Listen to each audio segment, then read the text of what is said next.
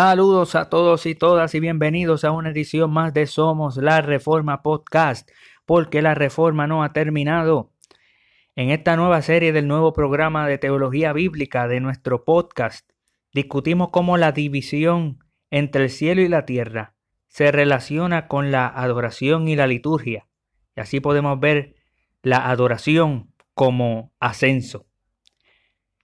Vimos en el último episodio que Dios creó un mundo dividido entre el cielo y la tierra.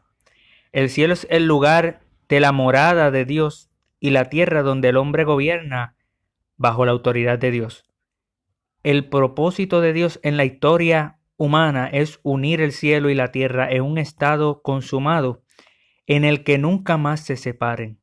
Y después de la caída en Génesis 3, la caída del hombre en pecado, se considera que el propósito de Dios es reunir y reconciliar el cielo y la tierra que se vieron afectadas por esa caída, así como reconciliar a Dios con el hombre por medio de Cristo. Y finalmente la nueva Jerusalén descenderá del cielo gracias a la obra de Jesucristo. Y habrá un cielo nuevo y una tierra nueva que se combinarán y se unirán en un matrimonio, así como Cristo se unirá a su iglesia. Y esa es la misión de la humanidad. Esa es la misión de la iglesia como la nueva humanidad en Cristo. Esa misión es traer las influencias del cielo donde mora Dios y donde moramos con Él en el lado, al lado derecha de, de su Hijo por fe. La misión de la iglesia es traer la influencia del cielo sobre la tierra para que la voluntad de Dios se haga en la tierra. Venga a nosotros tu reino, hágase tu voluntad aquí en la tierra como en el cielo. Para, como quien dice, enamorar a la tierra, traer la influencia del cielo para enamorar a la tierra que tiene dolores de parto y así se reconcilien el cielo y la tierra nuevamente, al igual que el hombre es reconciliado con Dios por medio de la fe en Jesucristo.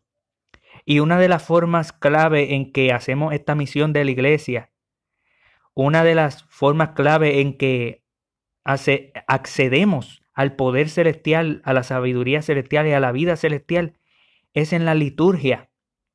Este es un tema de la teología del sacramento, la teología sacramental de Juan Calvino, que está en su instituto y en, sus comentarios, que abrió paso a, lo que más adelante eh, se escribió la Confesión de Fe de Westminster aunque lamentablemente es una teología sacramental que ni siquiera los que dicen que se suscriben a la confesión de fe la observan adecuadamente e incluso rechazan cuando se les explica.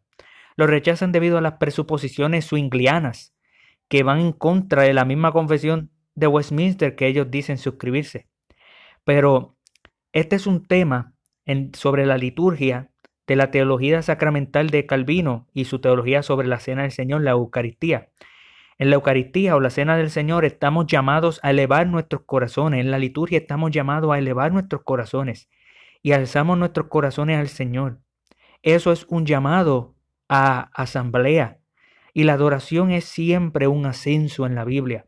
La adoración siempre involucra a un animal que asciende como representante de la adoración a la presencia de Dios en el Antiguo Testamento. O en Apocalipsis 1, Juan asciende al servicio de adoración celestial en el día del Señor, el domingo. Todos los domingos nos reunimos, todos los domingos nos, reunimos a la adoración celestial, ascendemos por medio de la fe. No solo nos reunimos en la tierra, sino que nos reunimos para que podamos ascender al tercer cielo a través del Espíritu por fe.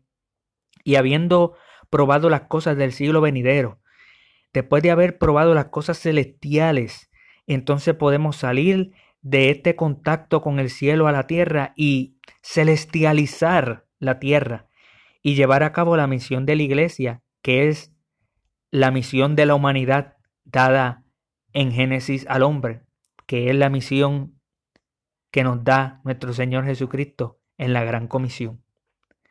Para que un día, cuando traigamos el cielo a la tierra, la tierra se transforme en un estado celestial en gloria consumada con Dios, con Cristo y el Espíritu, como dice Apocalipsis capítulo 22, verso 1 al 6. Después me mostró un río limpio de agua de vida, resplandeciente como cristal, que salía del trono de Dios y del Cordero. En medio de la calle de la ciudad y a uno y a otro lado del río estaba el árbol de la vida, que produce doce frutos, dando cada mes su fruto, y las hojas del árbol eran para la sanidad de las naciones, y no habrá más maldición, no habrá más maldición, y el trono de Dios y del Cordero estará en ella, y sus siervos le servirán, y verán su rostro, y su nombre estarán en sus frentes. No habrá allí más noche, y no tienen necesidad de luz de lámpara, ni de luz del sol, porque Dios el Señor los iluminará y reinará por los siglos de los siglos. Reinarán por los siglos de los siglos. Y me dijo, estas palabras son fieles y verdaderas. Y el Señor, el Dios de los espíritus de los profetas, ha enviado su ángel para mostrar a su siervo las cosas que deben suceder pronto. Gracias por escuchar una edición más de Somos la Reforma Podcast. Hasta la próxima.